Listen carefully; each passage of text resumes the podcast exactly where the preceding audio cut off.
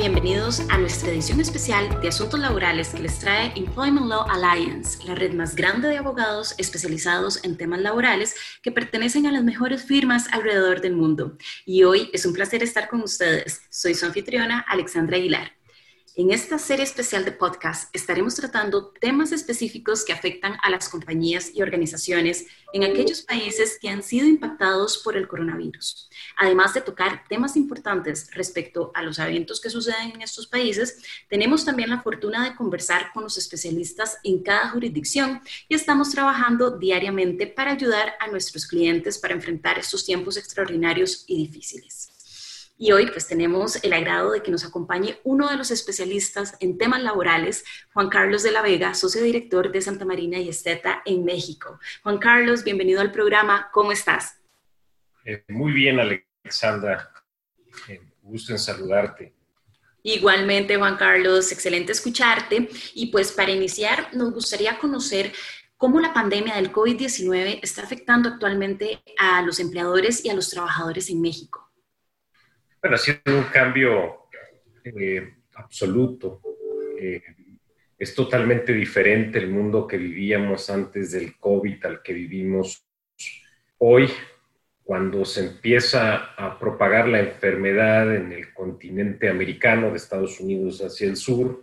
Eh, empiezan los primeros casos en febrero de este año, en marzo se acentúan y finalmente terminan a finales de marzo en México por eh, propagarse de manera eh, amplia y esto detona acciones de la autoridad sanitaria mexicana en donde se ordena la suspensión de actividades de todos aquellos negocios que eh, eran considerados no esenciales. es una, una medida que ha tenido diferentes fases en donde hoy todavía a la fecha seguimos bajo, bajo el, mismo efecto de que las actividades no esenciales están o se deben considerar suspendidas. Consecuentemente, desde el punto de vista laboral para los trabajadores y para los empresarios, eh, se genera un efecto de suspensión de las relaciones de trabajo, en donde no existe la obligación de pagar el salario ni tampoco de prestar el servicio. Eh, la regulación claramente establecía que existe una obligación de parte de los empleadores de pagar un mes de salario mínimo como máximo. Obviamente ya vamos para tres meses y esa obligación ha, terminado. Sin embargo, el, llamado siempre ha sido a la solidaridad social y a que aquellos grupos de trabajadores que no pueden llevar a cabo todavía actividades, que haya, que continúe el pago de alguna retribución para ellos. Y creo que en ese sentido ha habido eh, un sentido social en donde gran parte de los empleadores que han podido seguir manteniendo a su personal, han pactado condiciones específicas eh, en cuanto a seguirles retribuyendo, aunque sea un porcentaje del salario. Entonces, todo esto ha generado un impacto brutal en todo lo que hacemos, este, en la economía, sin lugar a dudas. Muchos han sufrido, muchos negocios, pero pues también hay pocos, pero algunos otros han, han crecido. Este, y, de manera resumida, Alejandra, creo que eso te podría yo comentar.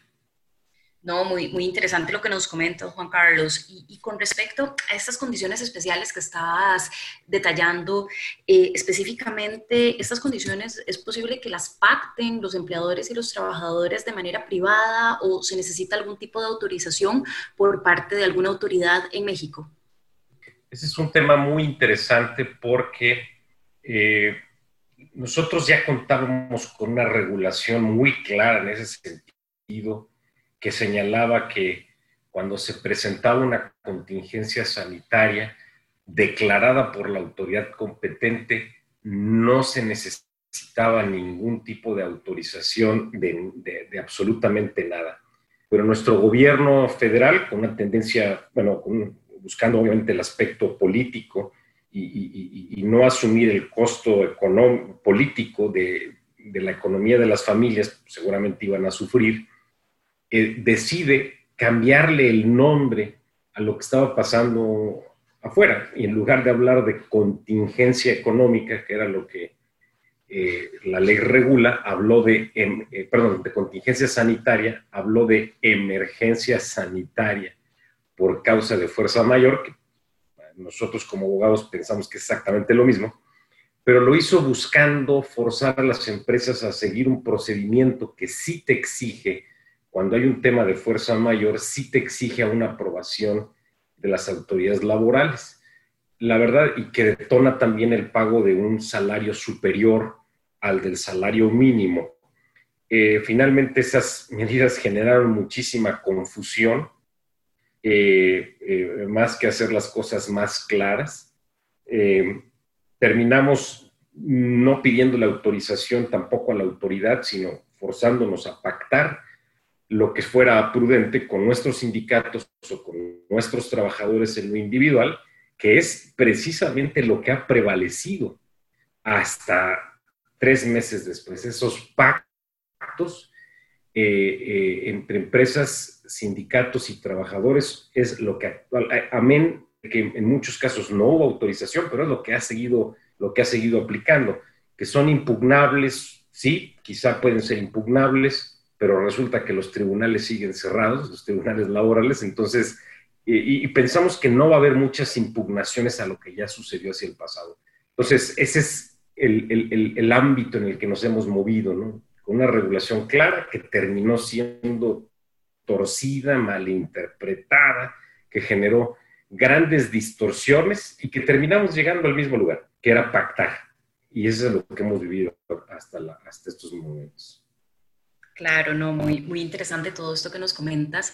También, aunado a este tema de posible reapertura de negocios, eh, ¿qué tipo de medidas están tomando las empresas allá en México? En ese sentido, sí, desde hace mediados de mayo, la autoridad federal eh, emitió regulación pendiente a reiniciar actividades. Eh, es evidente que tenemos que seguir trabajando en el tema económico porque pues el, estar, eh, el tener ciertas ramas de la industria detenidas era muy, muy complicado, mucha presión sobre todo de, la, de, Estados Unidos y de Canadá, porque gran parte de las líneas de producción, el, el chain supply del que se habla, viene desde México. Entonces, si México no inicia actividades eh, para gran parte de, las operaciones en Estados Unidos y en Canadá. Este, y eso originó que se eh, abrieran dos, tres industrias muy importantes que ah, cambiaron de ser eh, no esenciales a convertirse en esenciales, que fue la automotriz, que es muy importante, la, la industria de la construcción, que también es muy importante, este, y la industria minera. Entonces fue una de las primeras acciones y posteriormente se han emitido un número muy significativo de, regulación sanitaria que aplica al centro de trabajo, eh, eh, que, hemos estado implementando todos los negocios esenciales, no esenciales y de todo tipo. Este, eh, el, el, problema es que en México, como federación que somos, la autoridad de los estados también es una autoridad sanitaria y eso ha implicado que la regulación federal emita lineamientos, las autoridades de los estados, que nosotros llamamos como locales, emiten nuevos lineamientos, muchos de ellos muy similares, pero con algunas características diferentes, y termina eh, ser una reglamentitis espantosa y para aquellas em, em, empresas que tienen operaciones en todo el país, es un seguimiento muy complicado de toda la normatividad. Pero bueno, finalmente la, la intención es, es cuidarnos, cuidar la salud como, como prioridad y pues habrá que hacer, y de hecho estamos haciendo el esfuerzo de dar seguimiento a todo eso para recomendar a, las empresas cuáles son esas medidas que tienen que cumplir. Entonces, ya en ese tema sí, la verdad es que sí ha habido muchísimo interés y seguimiento tanto de las autoridades federales como de las autoridades locales. Eh, a lo mejor ha faltado coordinación, pero bueno, creo que nunca, nunca hubiéramos pensado que esta pandemia iba a llegar a lo que hoy estamos. Claro, no, muy cierto lo que comentas. Y hablando un poco también de, este tema de las regulaciones en México, eh, ¿cómo describes el rol que ha tenido el gobierno como tal mexicano durante esta pandemia? Fíjate que el gobierno eh, es, ha sido es criticable en muchos sentidos y también hay que darle eh, el reconocimiento en otros. ¿no? Me parece que, que es criticable en el momento en el que hace interpretaciones eh, eh, mágicas de la normatividad existente, buscando cuidar que el tema eh, económico no se vuelva social en su contra. Y eso lo único que generó fue una enorme discusión y confusión. eso es muy criticable. Es muy criticable la actitud del presidente en cuanto a que minimiza muchos de estos temas, sigue viajando, eh, no obstante su investidura y la importancia que tiene. Entonces, eh, eh, muy, muy, muy criticable, comentarios, vamos, él tiene todas las mañanas una, una rueda de prensa en donde hace, habla de todo, pero llegando a decir que con escapularios y rosarios era suficiente para eh, combatir la pandemia. Pero ese tipo de cosas son altamente criticables. Creo que ya en el tema propiamente de la implementación de medidas sanitarias ha estado bien. Sí ha habido muchísimas inspecciones a los centros de trabajo verificando que se cumplan todas estas normas, eso, eso lo vemos muy bien. Ha sancionado a quien tiene que sancionar. Entonces, ah, esos son aspectos eh, negativos y aspectos eh, positivos. Eh, otro aspecto negativo también ha sido la falta de claridad en el mensaje. Eh, ha habido muchas discusiones y críticas por la falta de transparencia en los números, en, la dimensión de la pandemia. Entre ellos mismos se contradicen. Quizá esto no es nada más privativo de México, me parece que lo he escuchado en, en todos los países. Este, nadie quiere reconocer el número real de muertos que esto ha generado. Entonces, esa, desinformación también es un aspecto altamente criticable. Claro, no, y, con todo esto que, nos comentas, eh, y esto ya para, para, cerrar nuestras preguntas, ¿anticipas algún tipo de nueva normalidad ante el regreso pues, de las personas a, sus labores o ante el regreso ya o a la reapertura de, de los negocios en México? Sin duda, sin duda todo, todo esto va a cambiar eh, tenemos que acostumbrarnos a convivir con el virus mientras no existe una vacuna, lo cual pues no aparentemente va a suceder en el corto plazo.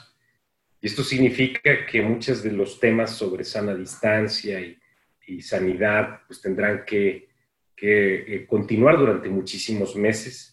Este, el ambiente de oficinas lo tendremos que escalonar o lo tendremos que establecer barreras físicas.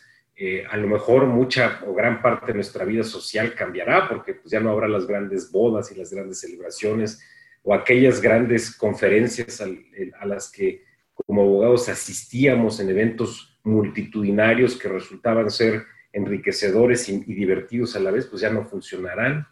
Eh, eh, entonces, la movilidad, los aviones, hoy nadie se quiere subir un avión. Entonces, son, temas que, sin duda van a vivir entre nosotros durante muchísimo tiempo y tendremos que aprender a jugar con ellos, eh, esperando que llegue ese momento en que la, ahora sí que la, la, la realidad en la que solíamos vivir pueda regresar cuando exista una vacuna o un remedio eficiente. Entonces, son nuevas cosas las que nos tocan vivir, Alexandra.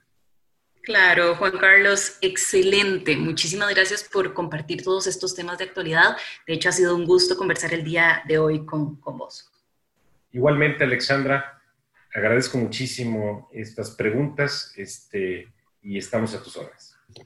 Pues muchas gracias y pues para quienes nos escuchan, si desean contactar a Juan Carlos de la Vega de Santa Marina Esteta en México o algún otro de nuestros abogados alrededor del mundo, por favor ingresar al sitio web ilauela.lo. Además, haga clic en el cuadro desplegable donde pueden inscribirse para recibir invitaciones para nuestros próximos webinars y podrán descargar los documentos y contenidos de la biblioteca virtual de ILA o accesar al exclusivo Global Employer Handbook. Han estado escuchando Asuntos Laborales, un podcast de Employment Law Alliance, la red más grande en el mundo de abogados especializados en temas laborales que pertenecen a las mejores firmas a nivel global. Soy Alexandra Aguilar, muchas gracias por escucharnos.